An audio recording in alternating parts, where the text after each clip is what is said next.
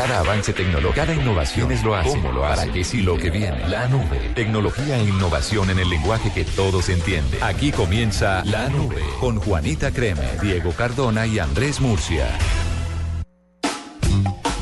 8 de la noche, 23 minutos, es jueves, eh, a un par de días, digamos tres días de una jornada electoral que tiene en vilo al país y seguramente a todos los ciudadanos que quieren votar y que quieren elegir alcalde, gobernadores, asambleístas, ediles.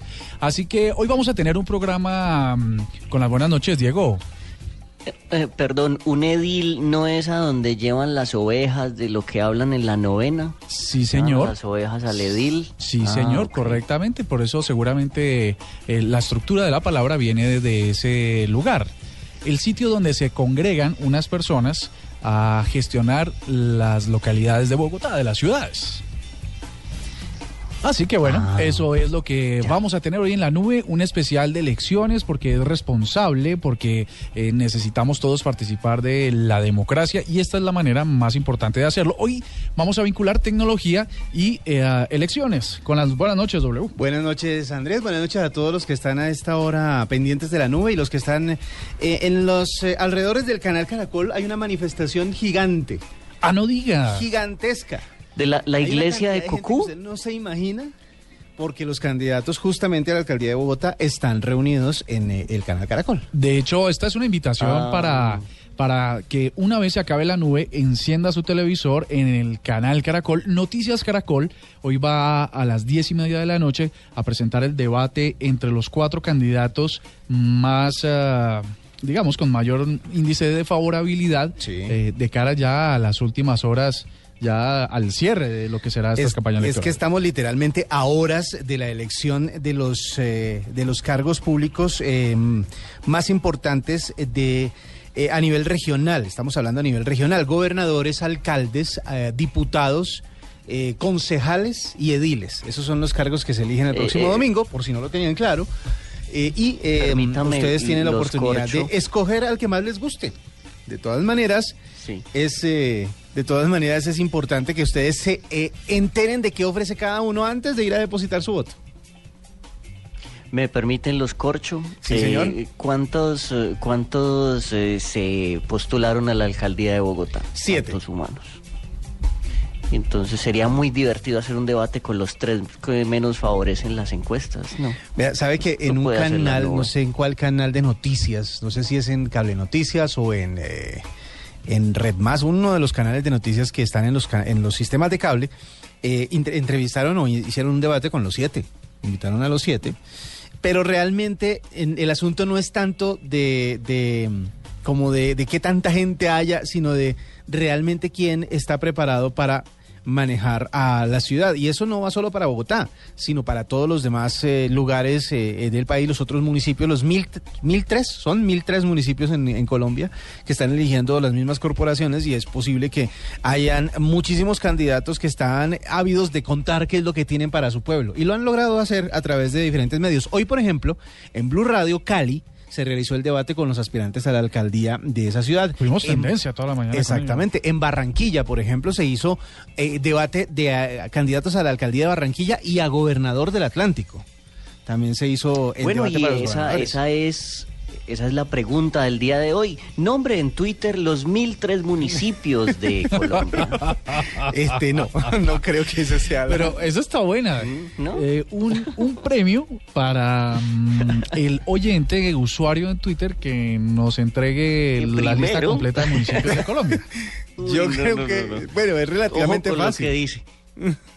No, mentira, soy la pregunta y ya entrando en materia tiene que ver con algo que sucedió a lo que ha estado expuesto la página de la registraduría en el pasado y que esperamos esta vez no suceda, y es el ataque sistemático de servidores DoD en todo el mundo, lo que hace que a veces se caigan los servicios y las bases de datos. Entonces la pregunta tiene que ver... ¿Qué, ¿Qué, es DoD? Los servidores que sirven para eh, disparar y hacer miles y miles de peticiones a los servidores, con lo cual los saturan y los, los eh, hacen caer. ¿No? O sea, la cantidad de... es un ataque, mejor dicho, es en pocas palabras. Es un ataque. Lo, usted sabe que todos los servicios de Internet tienen una capacidad de usuarios. Entonces usted eh, tiene un sitio para 5.000 usuarios, para 100.000, para un millón, para... Si llegan más peticiones o más eh, requests, no sé cómo más decirle a esto, a, ese servidor... pues lo, lo tumban. Haga de cuenta, soportarlo. Haga de cuenta que el servidor es un vagón de un tren que lo mete a usted en, la, en, la, en, el carril de la información. Entonces, entre más rápido se sube usted al tren, más rápido llega a donde va, a, donde va, mejor dicho, a, el recorrido que quiere hacer. Pero si hay tanta gente que quiere entrar y no se puede mover el tren, pues no llega a ningún lado es una cafetería de esas larguitas que solo cabe uno en fila, pero en hora en hora de almuerzo. sí. Bueno, más o menos. Entre más gente haya, más lento se pone todo. Entonces, mire, la pregunta hoy para nuestros oyentes para que compartamos si alguna vez ha sido víctima de un hackeo de cualquier tipo que nos cuente si ha sido así y en qué servicio, puede llámese correo, llámese eh, redes sociales, llámese celular, llámese de lo que sea. Si hoy, a pesar de, o en el contexto de la paranoia que suscitan los eh, hackeos a los sistemas de información en épocas electorales, ¿usted alguna vez ha sido hackeado? Cuéntenos en arroba la nube blue. Doble, ¿usted le ha pasado? Eh, me robaron, bueno, pues eh, realmente me, me, quitaron por mi culpa un par de cuentas de, correo y una página, un perfil de Facebook. Bueno, ¿y Diego? Y eso se fue así. pusiste? Eh, ¿Por qué por su culpa? ¿Usted puso esta es mi cuenta y este es mi password? No, lo que pasó fue que la típica, lo que llaman phishing, recibí un mensaje de texto por BlackBerry, en la época del BlackBerry, recibí un mensaje de BlackBerry que decía la típica, necesito ayuda, por favor, mándame, mándame este mail. Y yo mandé el mail. Después me dijeron, no, no me entras, déjame usar tu mail. Y como era un mail que realmente no usaba mucho, pues di la clave. Y era una persona pues de confianza. Y chachán, hasta llegó todo. Se fue la cuenta que estaba asociada a eso, otra cuenta que estaba asociada a esa y además la cuenta de Facebook o un perfil de Facebook que estaba asociado a esa cuenta. Bueno, mire. Que tenía unas fotos muy interesantes, lástima. La usaba para trabajar más que nada esa cuenta. Sí, sí, sí, es cierto. ¿Y usted, Diego? Yo sí, fui víctima de una mala mujer. Oh. ¿Cómo así? ¿Y ese fue su peor eh, hackeo o qué? Horrible porque eh, anónimamente, o no sé si era ella o alguien, pero me había mandado como un mensajito, uno le daba clic y el mensajito desapareció así de la nada. Y tiempo después perdí una cuenta, eh, tenía, eh, ella tenía acceso a mi computador, tenía acceso a todas mis claves, tenía acceso a todo. Se le metió a las cuentas de mis exnovias, o sea, una demente, una mala de telenovela. Pero de mente evolucionada, porque ¿cómo hizo para...? De, mente 2.0. De, de, mente 2.0. contrató, contrató un señor, contrató un señor que le ayudara. No me diga. Hackers... Eh, Las malas de telenovela existen. Hackers Inc. Contrató a... ¿Sabe qué me pasó una vez? Una expareja mía... Eh, tenía acceso a mi cuenta de correo y lo tuvo por mucho tiempo sin que yo fuera consciente de ello pero nunca, nunca le sirvió de nada porque no, pues yo todavía había manejado una sola cuenta de correo y nada que esconder. Entonces, bueno, eh, lo, yo creo que la rabia que le daba era no haber encontrado nada. Son las 8 y 30 de la noche. Vámonos a beber Murcia, vámonos. Son las 8 y 30 y nos vamos eh, a tomar unos uh, un alguito mientras este corte ya regresamos con más en la nube. Tuitea, comenta, menciona, repite. En la nube, estas son las tendencias de hoy. Bueno, como eh, les eh, hemos eh, dicho a lo largo una de... Pequeña, un pequeño paréntesis, don Andrés, porque por aquí nos tuitea Fundación Pasos de la Vida y dice W, respete, o sea, cuadre su vida. Señores colegas, son 1.102 municipios que tiene Colombia. Qué buen programa. Está bien. Yo, yo hice la salvedad porque estaba haciendo la pregunta. Yo nunca dije que esos fueran. Dije, son, son, son como mil tres, eh, porque alguien me había, dicho, me había dado esa cifra, pero obviamente no estaba seguro. Y si la persona nos quiere corregir, bienvenida sea y tiene toda la razón. Bueno, sí, miren. entonces, ¿cuánto? 1102 municipios. Bueno, mire, eh, como les decíamos al principio del programa, y vamos a tratar de hacerlo lo más dinámico posible, eh, esta versión de la nube, como ayer tuvimos la de Volver al Futuro, que fue un éxito, ¿no? O sea, eh, nos han pedido mucho el podcast del programa de ayer porque estuvo divertido, ¿no? Sí, estuvo divertido, estuvo interesante, mm, nutrido de información. que, No sé si vieron lo que hizo Jimmy Kimmel. Él hizo un poco algo un poco mejor e invitó a Michael J. Fox y a Christopher Lloyd y, pues eh, los vistió tal cual como en la película, los hizo entrar en el DeLorean, eh, tuvieron un sketch ahí de 10 minutos, una cosa demasiado brutal. Búsquenlo ahí en su super compartido. Ni siquiera, o sea, eh, fue aparte de, de reunir a Michael J. Fox y a Christopher Lloyd, también estuvo Huey Lewis haciendo una parodia de, una parte de la primera, o sea, de cuando su única participación cuando eh, Marty McFly quiere ser rockero y se presenta en una audición y cuando empieza a tocar de una vez lo detiene el jurado y le dice, ah, está sonando demasiado fuerte, demasiado duro. Y el que le dice es justamente Huey Lewis. Y esta vez hizo lo mismo en el, en el teatro en donde estaba Jimmy Kimmel Live y, y le fue muy bien porque fue, como dice Cardoto, fue uno de los super compartidos del día. Todo el mundo tenía que ver. A mí me dio nostalgia eh, alegría y un poquitico de tristeza como de pesar de ver ya lo, lo, lo, cascados que andan este par, ¿no?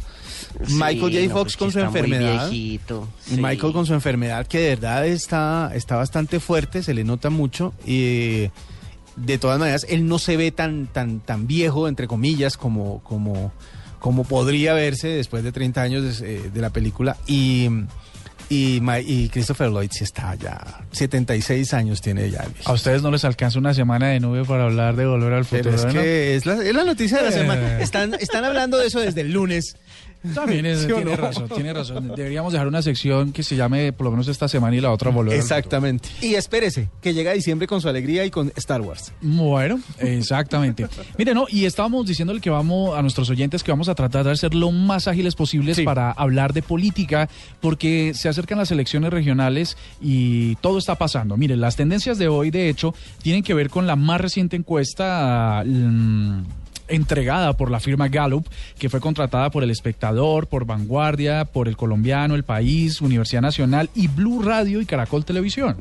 Nos la entregaron muy a las doce y media de, este día, en la que mm, los candidatos en Bogotá, Peñalosa y Pardo, se empiezan a acercar, eh, Pardo se les empieza a acercar de una forma dramática a Peñalosa. Es cierto decir que lo que está pasando en redes sociales eh, tenía que ver con que los que iban por Pardo, pero veían muy cerca de Peñalosa a Clara, decían que había que votar por Peñalosa para no dar la posibilidad a Clara.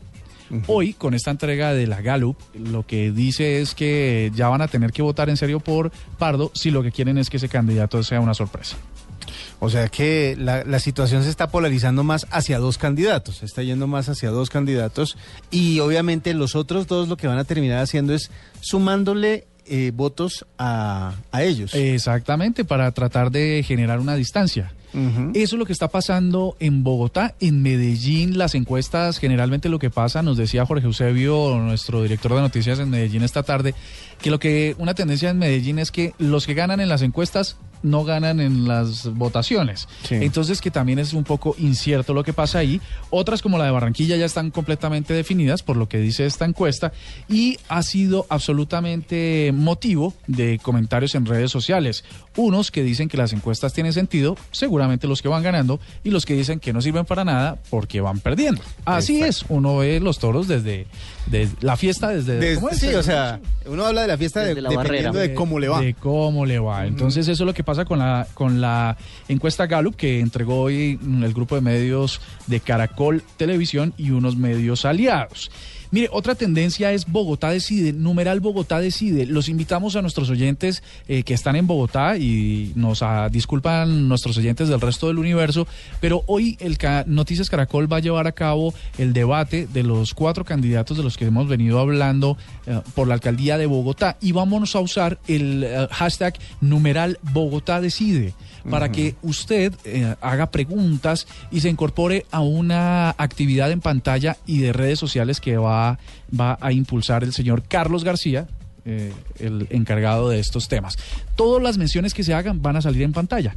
Y así vamos a llevar la estadística de qué tanto está conversando la gente sobre uno u otro candidato. La así gente que va a estar muy chévere. Y, yo creo que después de, de, tanta crítica, porque hay muchos que dicen que fue muy bueno, otros que dicen que fue muy malo, el gobierno actual de la ciudad de Bogotá y que viene de la historia de Samuel Moreno y de todo el rollo, esta vez como que la gente le está parando más bolas a la elección eh, de alcalde de la ciudad de Bogotá específicamente. Hay ciudades como Barranquilla en donde dicen que ya eso está definido, que ahí la, el, asunto es por gobernador, etcétera, etcétera, pero pues el día de hoy el, el centro del foco es Bogotá. Bueno, sí señor, porque es eh, sin duda alguna el segundo cargo más importante del país, inclusive al nivel de varios países pequeños de América y de Suramérica y de Centroamérica.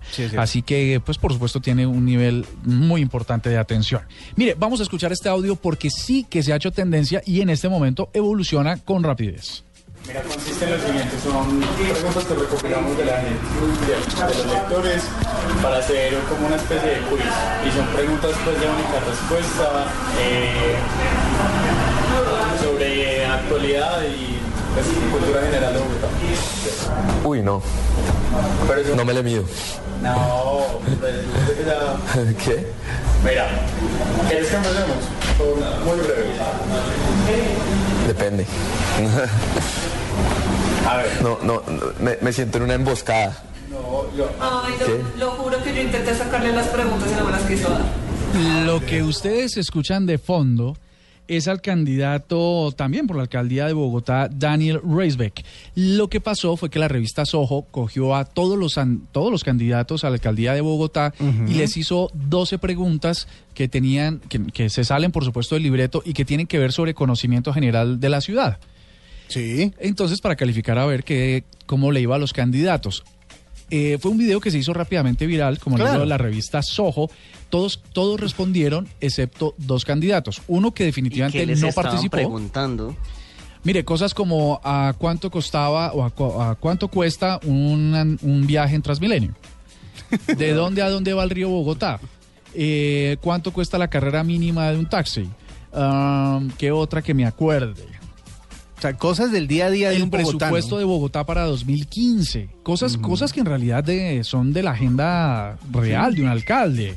Y entonces no le fue muy bien a dos candidatos en particular. Uno que no asistió, como cosa rara. Eh, Enrique Peñalosa se le presentó alguna cosa, no no, no fue no respondió a esa, a esa invitación de Soho. estaba mercando. Y el otro fue Daniel Reisbeck, que aunque sí asistió, la, el video lo deja mal parado porque en teoría le hacen la pregunta y él no sabe contestar. Cosa que se ha desvirtuado en los últimos minutos porque el mismo Reisbeck y la revista Soho publicaron el video sin ediciones sin edición ninguna, donde en realidad él lo que se hace es negarse a contestar ese tipo de, de encuesta, que no era entrevista, sino que era un quiz, y él nunca escucha las preguntas, lo que sí parece ser en el video editado por Soho. Entonces ahí están en la polémica y por eso les digo que está subiendo muy rápidamente esta tendencia. Unos que eh, defienden el hecho de que él no haya querido contestar porque no se le dijo previamente cómo era el formato y otros que dicen que no conocía los temas de la ciudad y prefirió evitar las respuestas. Así que eso está ahí. ¿No? Mire, y la última tendencia tiene que ver con esto. Espíritu no Hachino Chapo.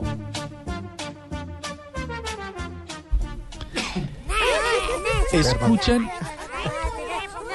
¿Este es el chavo en japonés? Sí, señor.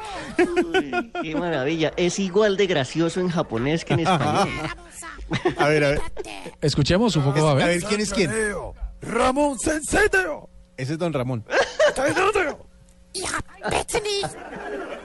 Ese es el chavo. ¡No, papi! ¿Es el papá?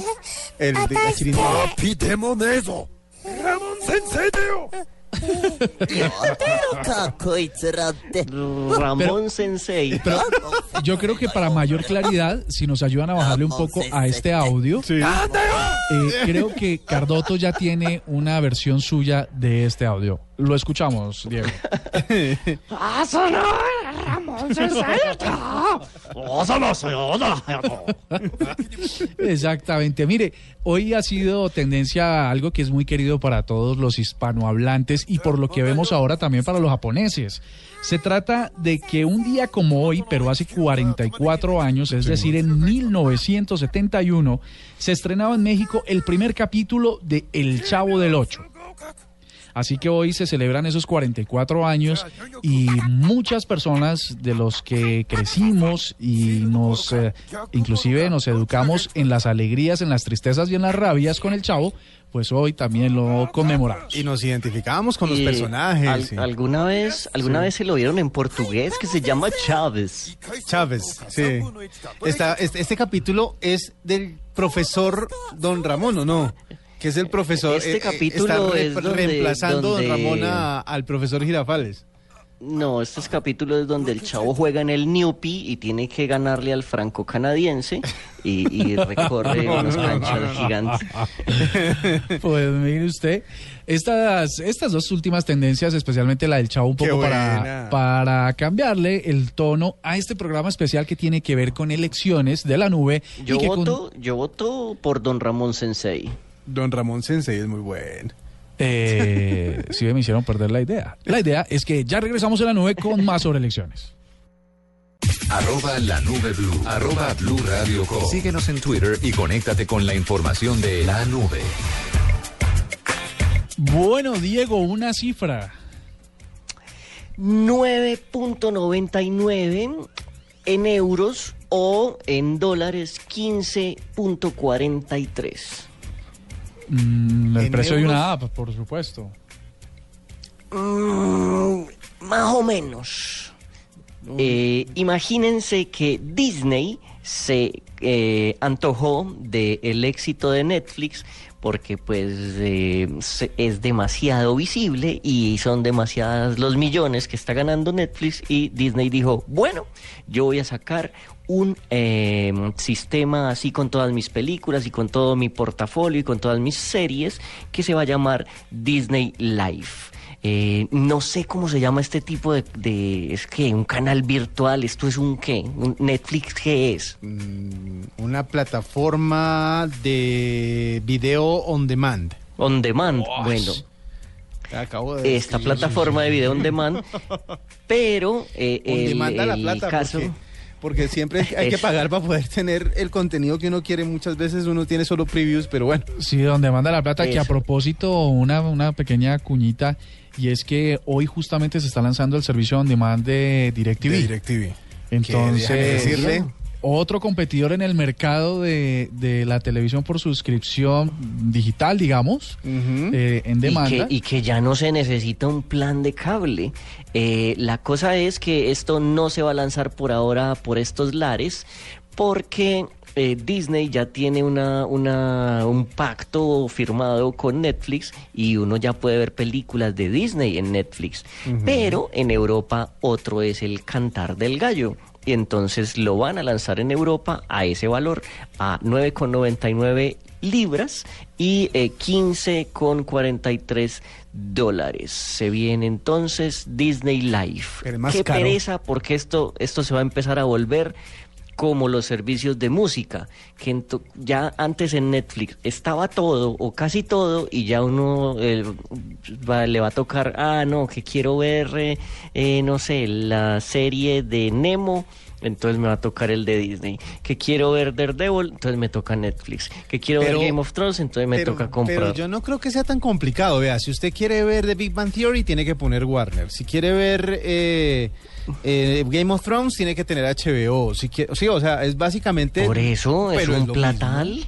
Pero, bueno, sí. Pero yo creo que es el futuro. sí, es cierto. Sería básicamente el futuro, porque es como que cada una de las plataformas que distribuye contenido es eh, seguramente subsidiaria de una casa productora de cine o de varias casas productoras pues, de cine. Ya uno tiene Fox Play para los eh, suscriptores de, de, Fox en eh, de los paquetes de Fox, HBO Go, tiene ESPN Play, tiene todo ya ya en plataformas, pero on demand. Ese es el problema, porque como entonces, decía, como decía Cardoto, entonces existían unos unos jugadores muy muy definidos, por ejemplo Netflix que los tenía todos, pero esos todos dijeron, venga, y nosotros, ¿por qué no montamos rancho aparte y hacemos lo mismo?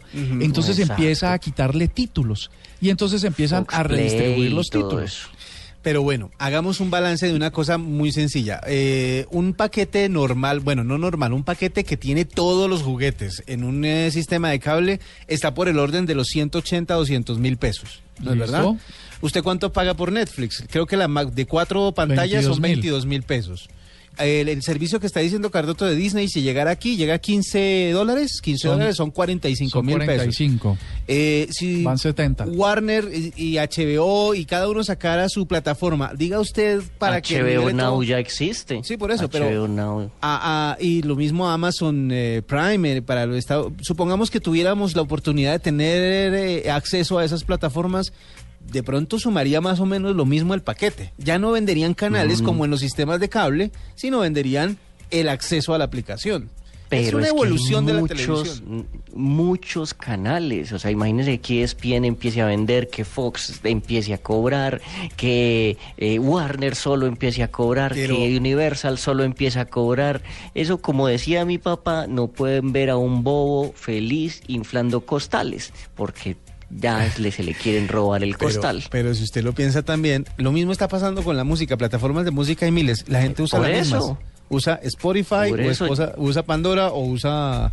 Porque las disqueras han intentado sacar sus propias mm, plataformas y no les ha ido bien realmente pero no se puede eh, no se puede escuchar en Netflix, en Netflix, en Spotify y las cosas de Dr. Dre, porque Dr. Dre montó su propio servicio. Los fanáticos de Dr. Dre en Colombia deben estar desesperados. No, pues por dar un ejemplo.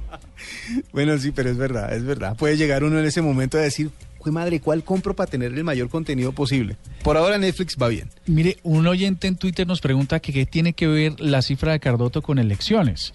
Y eh, básicamente es porque usted puede elegir cualquiera de estas plataformas y optar por una y seguir pagando por ella. Es verdad. Así ah, es que hoy, son solo noticias de elecciones. Pero bueno, mire que de hecho Doble tiene una, un par muy curiosas sobre la cantidad de candidatos que tienen algunos eh, municipios en particular de Colombia. Después de, la, de la corrección que me hicieron. Póngale dos. Después de la corrección de los 1100, ¿qué número fue que dijeron, eh, Cardoto? Yo tengo acá 1123. 1102. Bueno, yo tengo 1123. No sé si tenemos información encontrada, pero son más de mil, digámoslo así.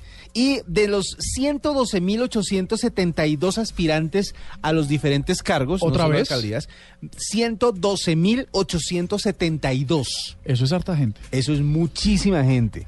Esa es la cantidad total de aspirantes inscritos a las diferentes corporaciones. Vea, para gobernaciones departamentales hay 144 inscritos. Ok, ¿y son cuántas gobernaciones? Son 30 y ya, me va a meter usted en problemas. Eh, no me acuerdo cuántos son los departamentos de Colombia.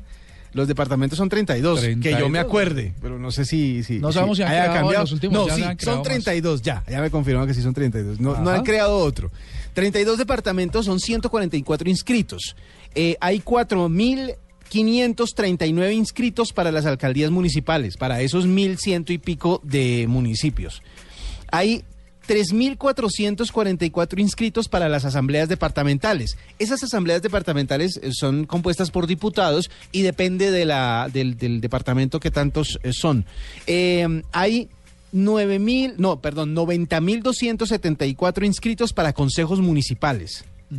Y hay 14.472 inscritos para las juntas administradoras locales. Bueno, esa tiene sentido. Yo pensaría que hasta deberían ser muchos más. Claro, pero no, pero el asunto es que, por ejemplo, en Bogotá son, eh, no tengo en, en, este momento no tengo la cifra exacta, ya se la busco, pero son apenas, son 20 localidades cada una tiene su, su, junta administradora local, pero no todas tienen el mismo número. Están entre 7 y 11. Algunas tienen 7, algunas tienen 11. Depende de su tamaño. Exactamente. Bueno, pues entonces son, son cifras importantes, son muchos candidatos pero hay que elegir pocos y hay que elegirlos bien. Por ejemplo, en esa línea. ¿Usted sabía que para ANSA, Antioquia, solo hay dos candidatos para la alcaldía?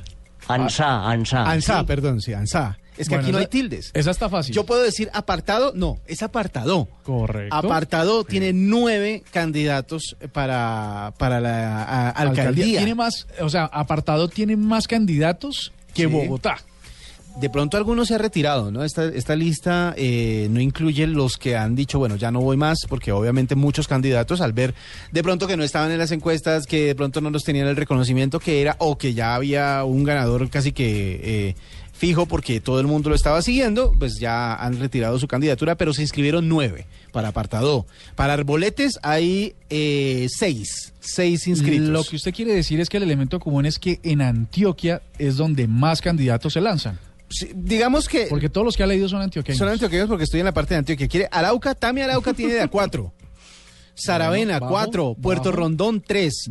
Fortul tiene dos. Dos, candidatos únicamente. Atlántico, por ejemplo. Sí, la costa. Eh, la, costa, Sabana Grande, tiene tres eh, candidatos. Sabana Larga. ¿Tres? Tres, tres, tres ah, nomás, tres nomás. Sabana Larga tiene, eh, ya le doy la cuenta, dos, cuatro, seis, seis candidatos para Sabana Larga.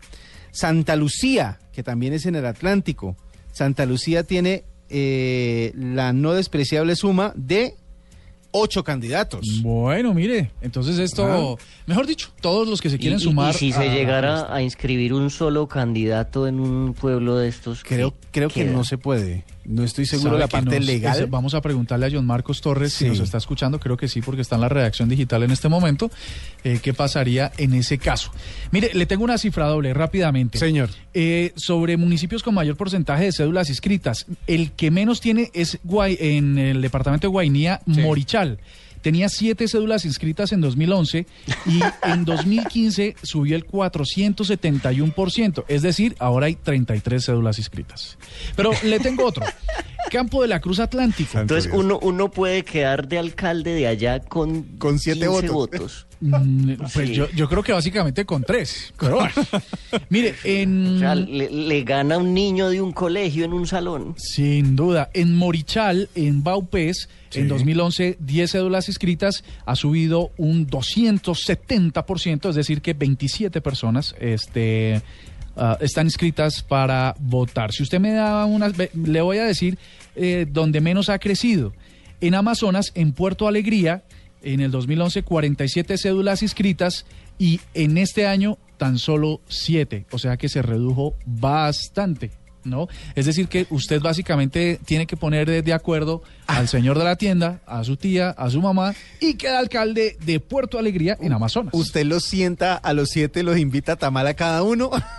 Y le sale barato, esa ha sido la campaña más... No, yo creo que un debate, no, un debate. ¿Cuál será el presupuesto, cuál será el presupuesto de campaña de Morichal? No, pues... Morichal se lo tengo. Mire, mientras se lo busco, es que la reposición de votos, que es lo que le pagan el Estado sobre la votación que usted saca, para el caso de Puerto Alegría, pues le estarían devolviendo como unos 15 mil pesos. O sea que yo creo que no le alcanza para los tamales que usted está diciendo. Pero, pero, pero vea que es fácil comunicarle a la gente de su municipio eh, su programa de gobierno. Simplemente imprime siete panfleticos y, ya, lo reparte y listo. Hay un montón de cifras que quisiéramos compartir con ustedes de lo curioso que son estas elecciones, mm, las elecciones en Colombia a nivel general. Para el municipio de Chiscas hay solo dos en Boyacá.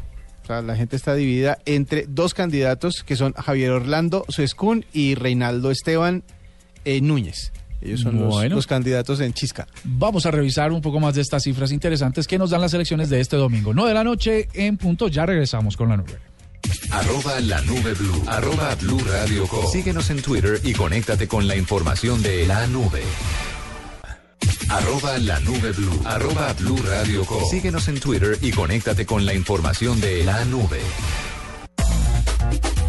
Bueno, mire, hay mucha gente que está pensando en que estos procesos democráticos son tan importantes que hay que tratar de aplicar la tecnología para ayudarle a los electores a tomar buenas decisiones. Es cierto. Así que hemos invitado a uno de esas de esos eh, personajes emprendedores que están tienen en su cabeza esto que les acabo de decir y es Diego Triviño. Él es coordinador del semillero de innovación geográfica de ESRI Colombia.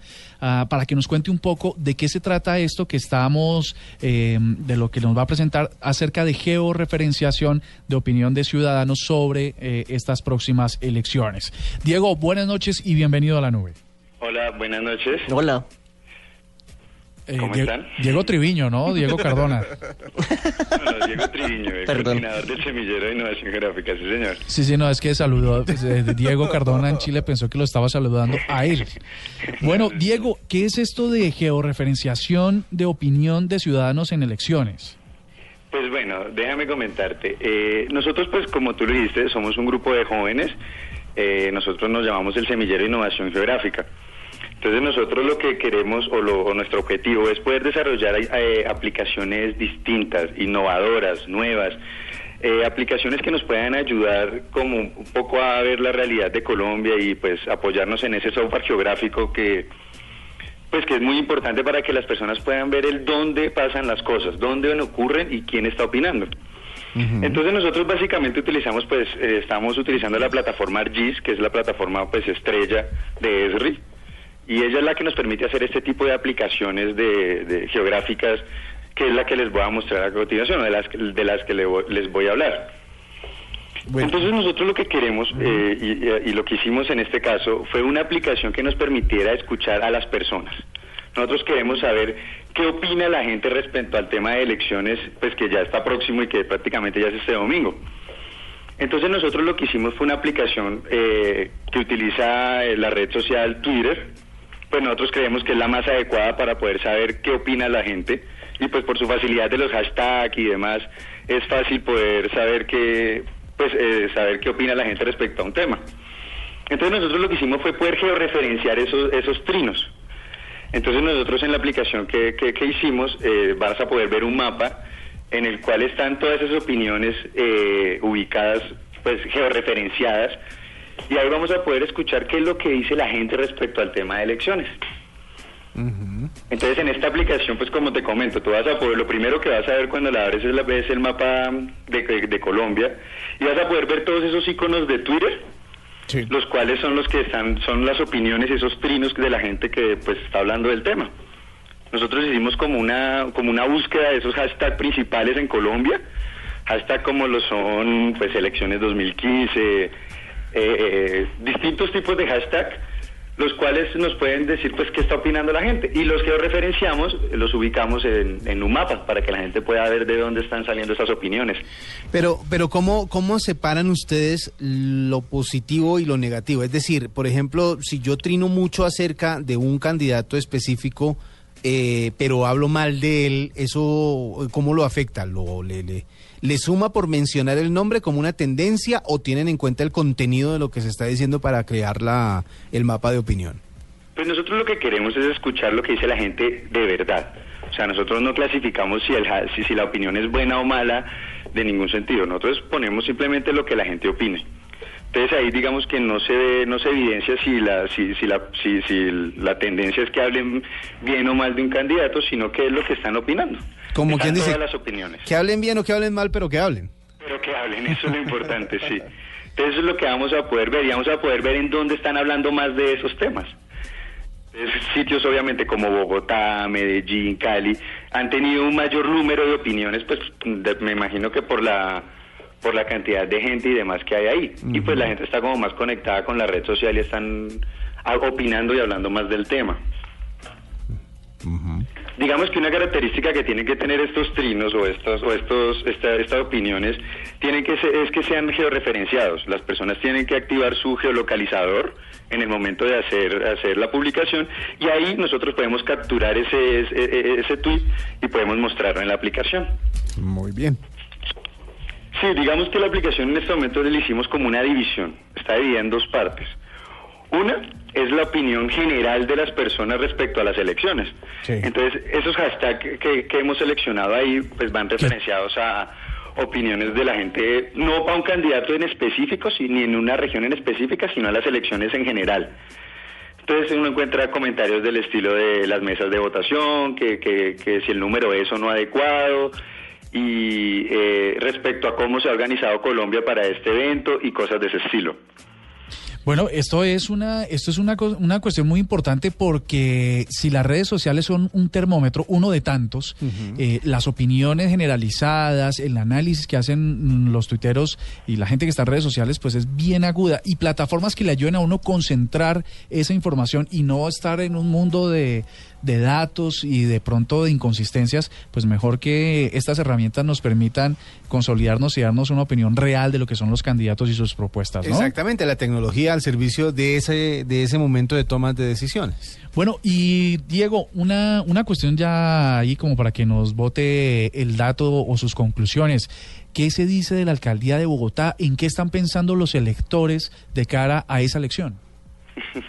Pues opiniones hay muchas, la verdad. Si te dijera respecto a un tema específico sería muy complicado yo decirte, mira, están hablando bien o mal de tal, de, de uno u otro candidato. Pero precisamente nosotros nos enfocamos mucho en Bogotá. Nos parece que la capital es importante y que muchas de las opiniones que se ven en todo Colombia se ven reflejadas en Bogotá. Entonces, por esto nosotros le hicimos como un, dividimos la aplicación en otra parte, que lo que hace es ver las opiniones exclusivas de los candidatos aquí en Bogotá. Entonces ahí tú vas a poder ver esos, esos trinos que han hecho respecto a nuestras a las elecciones de aquí de Bogotá. Entonces ya va enfocado más a esos candidatos que están en estos momentos y pues ahí todo tipo de opiniones, la verdad, eso ya varía mucho. Y opiniones de todas partes, no es solo Bogotá quien está hablando de Bogotá, en Medellín, en Cali, en la costa vamos a ver opiniones respecto a las elecciones que se ven aquí en Bogotá. Ah, bueno, bueno. Bien, ¿y dónde, y nuestros oyentes de la nube, dónde pueden entrar a consultar estas herramientas? Pues bueno, eh, nosotros tenemos esta herramienta, pues nosotros eh, decidimos publicarla a todo el mundo, a todo el público, en la página oficial de, de ESRI Colombia, de nosotros, esri.co. Ustedes van a poder encontrar el link para ver esta aplicación. Adicional a eso, pues eh, les hemos facilitado a ustedes también y les hemos entregado como para el código para que ustedes puedan tenerla en, la nota que están haciendo en estos momentos, para que ahí también puedan ustedes referenciar y ver la aplicación en vivo cómo funciona. Ah, está buenísimo. Vamos a hacerlo. Vamos a pedirle a Camilo Cetina de la redacción digital que nos ayude con eso. Listo, pues eh, Diego Triviño, coordinador del Semillero Innovación Geográfica de ESRI Colombia, gracias por estar con nosotros en la nube y en buena hora estas iniciativas de cara a apoyar a la gente en toma de decisiones importantes para su ciudad y su país. No, muchísimas gracias a ustedes por la oportunidad pues de podernos escuchar, de pues que sepan que existimos y que sepan que nosotros estamos haciendo ese tipo de aplicaciones, aplicaciones que apoyen a Colombia, que, que escuchen a la gente y que puedan ver que, y que, que, nosotros estamos ahí, que es lo que opina la gente, sobre todo con el software geográfico, porque nos dimos cuenta que toda la información tiene un donde y nosotros le estamos dando ese donde aquí en Colombia. Llegó la hora de cambiar la información por música. En la nube, cambio de chip. Mire, doble Diego, antes del cambio de chip, un par de tweets de en arroba la nube blue. Oli. Sí, señor. Oiga, Oli, ¿qué se hizo usted en la mitad al final de echar esta entrevista, Oli? No sé, Julián me apagó el micrófono y no lo quiso volver a prender.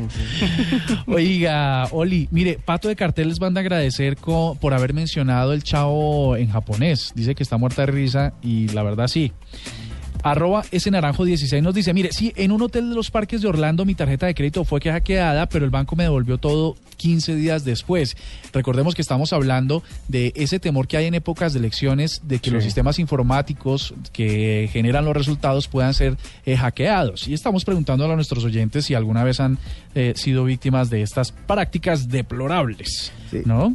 Es que muchas veces, eh, eh, y sobre todo cuando las, eh, los resultados son como apretados, empiezan a echarle la culpa a la tecnología, empiezan a decir que es que están hackeando, que están alterando, que están...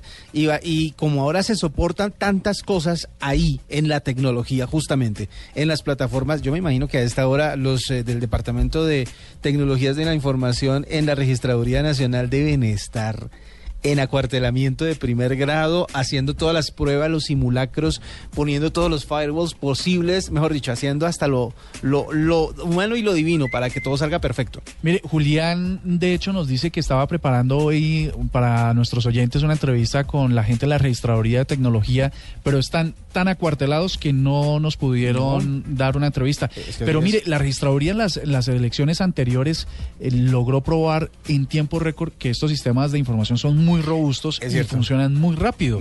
Así que esperemos que esta vez también pase lo mismo. Ah, Daniel Cortés nos dice que si hackeo sí por Gmail. Oiga, Daniel, ¿cómo reconoce usted que hackea por Gmail? Pero bueno, ahí está. Armando, arroba Eibas, dice que lo que mencionó W acerca de lo que le pasó a su correo suena más a ingeniería social. Más bien es eh, phishing. Sí. Eh, ingeniería social, me gusta el término, eso es. Eso es. Ah, mire, mire, no, no, pero él dice, él aclara que phishing es eh, una técnica distinta a que se trata de una, una suplantación de sitio web no igual a lo que estaban diciendo.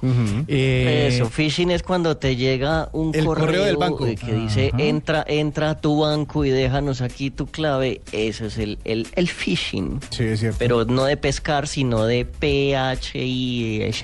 Phishing. Bueno, sí, mire, estas eh, son varias de las cosas que le pasan a nuestros oyentes que han sido víctimas de hackeos. A mí tal vez sabe que la mi cuenta de Netflix mm, se me le llevaron la contraseña, la presté y luego me estaba sacando de mis de mis propios televisores. y, y, como usted dice, eh, que, estoy, que yo estoy viendo metido y que ustedes dicen, ustedes decían el otro día que a veces a uno también lo atropella la tecnología, pero claro que sí, porque resulta que no supe cómo cambiarle la bendita contraseña, sino después como de 20 intentos. Sí, es que no, es, tan, no es tan sencillo a veces. Bueno, seguimos esperando. Como, da de rabia cuando uno está ahí en la cama manejando el Netflix del celular y dice, ah, me va a tocar prender el computador para arreglar esto. Sí, señor, porque en el celular es muy difícil. Pues eso es arroba la nube blue para que ustedes nos sigan compartiendo sus experiencias si han sido víctimas de hackeos o de ataques informáticos. ¿Cuál es este cambio de chip? Bueno, eh, esta cantante lleva bastante rato sin hacer nada. Eh, resulta que después de que el éxito le llegó con el álbum Claudia de Colombia. No, casi. Adel, San Basilio. Adel hace rato que no saca nada, hace rato que estaba como quieta, ah, como callada. Nadel Nassim. No, Adel. Adele, la cantante ah. británica, ella linda, eh, que con 21 tuvo que, mejor dicho, el momento más grande de su carrera, ha estado preparando nuevo material y resulta que se ha anunciado por todas partes que mañana va a presentar su nueva canción. La canción se llama Hello. Y pues mañana sabremos cómo es, porque hay mucha expectativa al respecto. Se pero, ha publicado. Pero esa es de Lionel Richie. Mm, de pronto es una versión nueva, no sabemos porque no la hemos oído. Eh, seguramente es eh, eh, una de sus canciones sentimentales bien fuertes, bien llegadas al alma, como esta. Recordémosla con una de sus canciones más importantes mientras nos llega la nueva, Adele.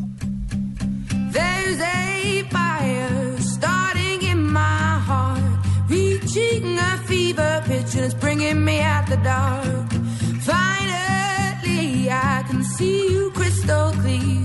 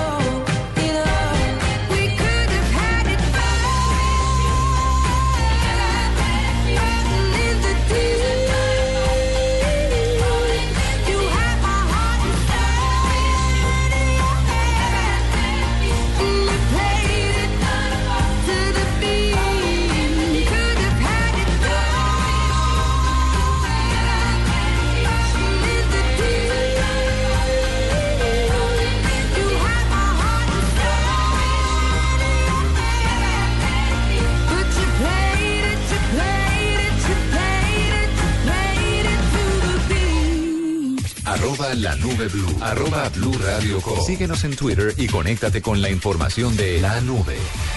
Dispositivo, aplicación, red, funciones, uso. Aquí hay algo nuevo. En la nube, esto es lo que viene.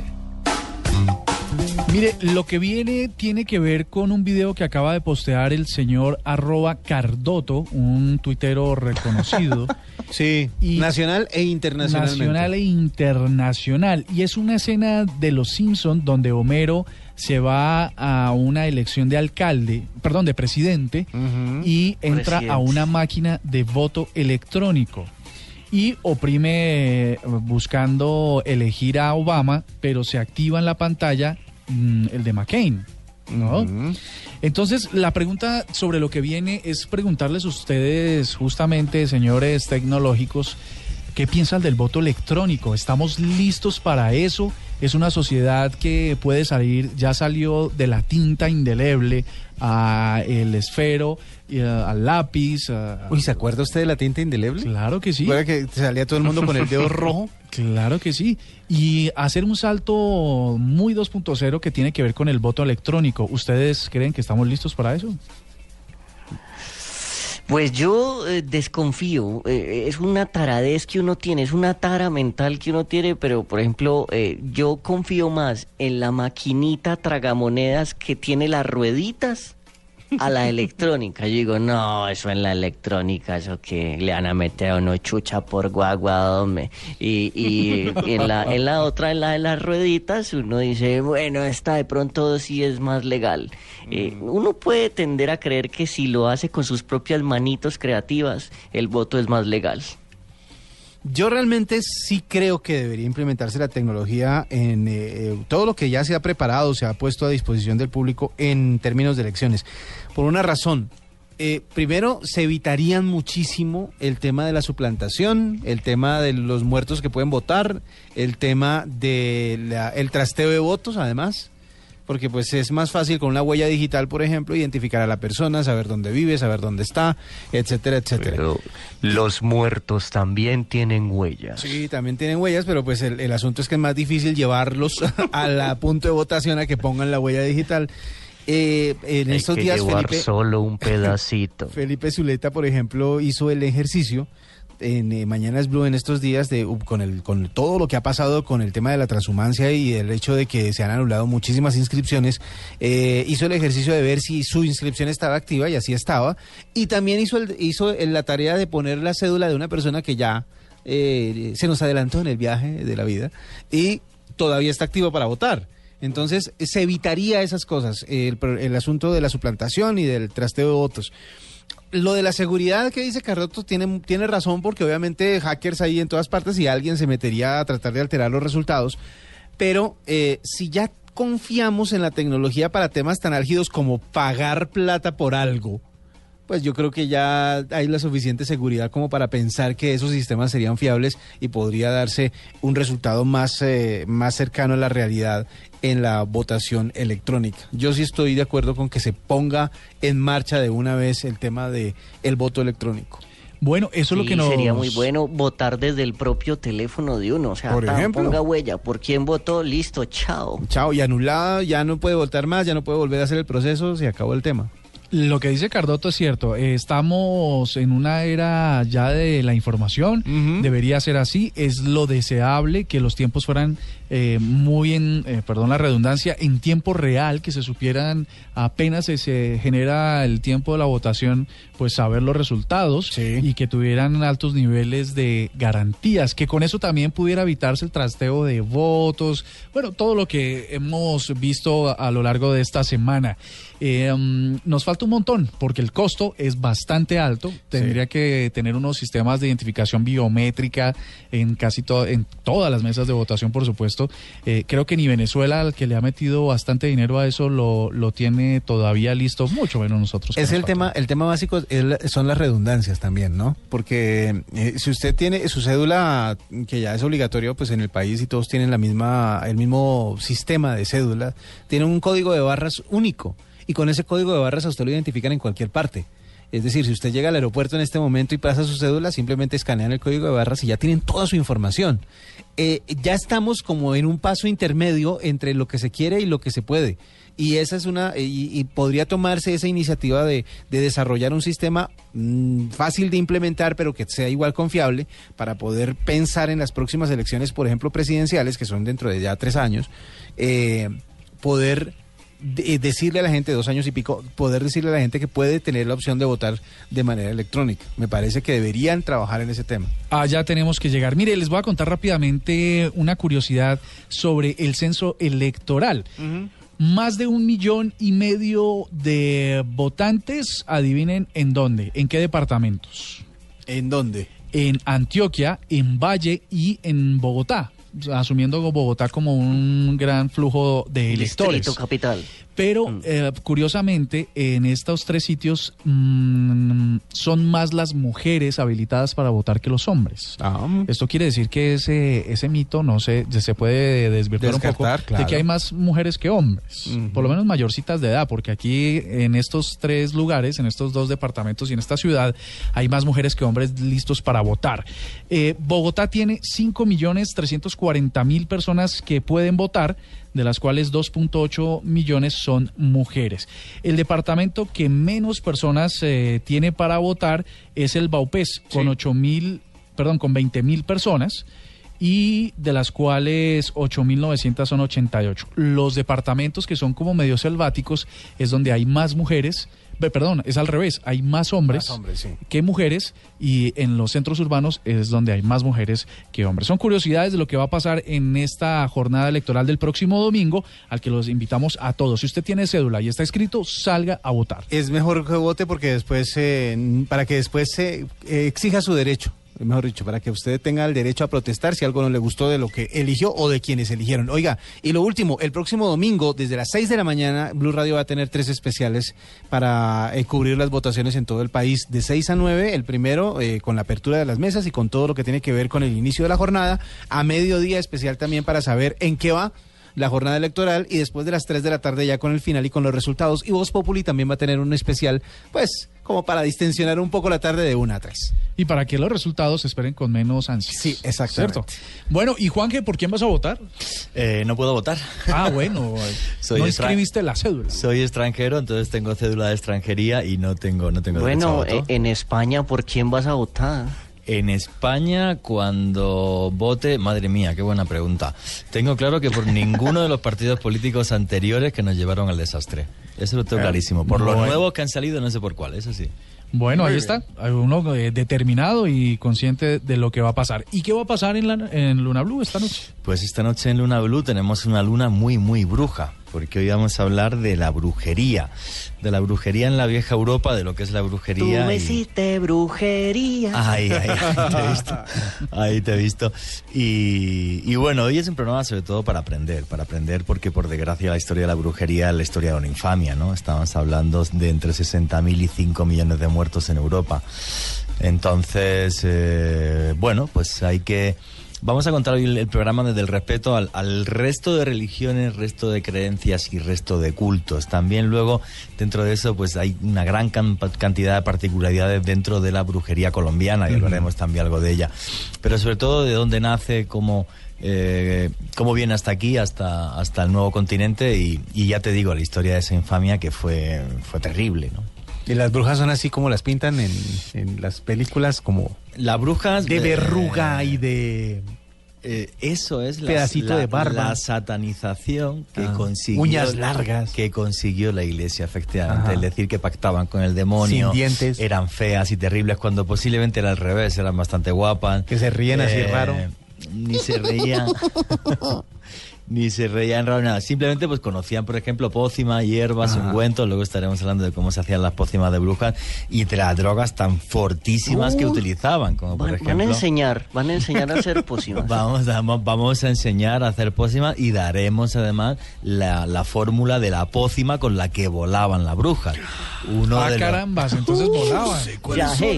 Puro yagé. El yagé no. El yagé, el principio activo es la dimetiltriptamina y no, y no, y no no hace que, que hueles, hace que pilles un una borrachera tan enorme que ha sido la peor de mi vida. Casi me matan en aquella toma de viaje que hice para hacer un documental en Iquitos. Eh, no, la Sí, bruja... sí, documental, sí. Sí. Pues lo, lo peor es que lo han puesto en mi país como 20 veces, donde salgo vom- vomitando sin parar, además. Más de uno está volando.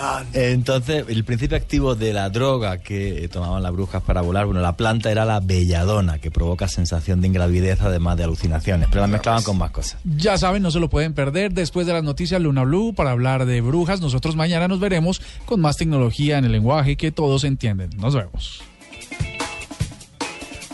Hasta aquí la nube. Los avances en tecnología e innovación de las próximas horas estarán en nuestra próxima emisión. La nube, de lunes a viernes a las 8 pm. Tecnología e innovación en el lenguaje que todos entienden. La nube por Blue Radio y bluradio.com. La nueva alternativa.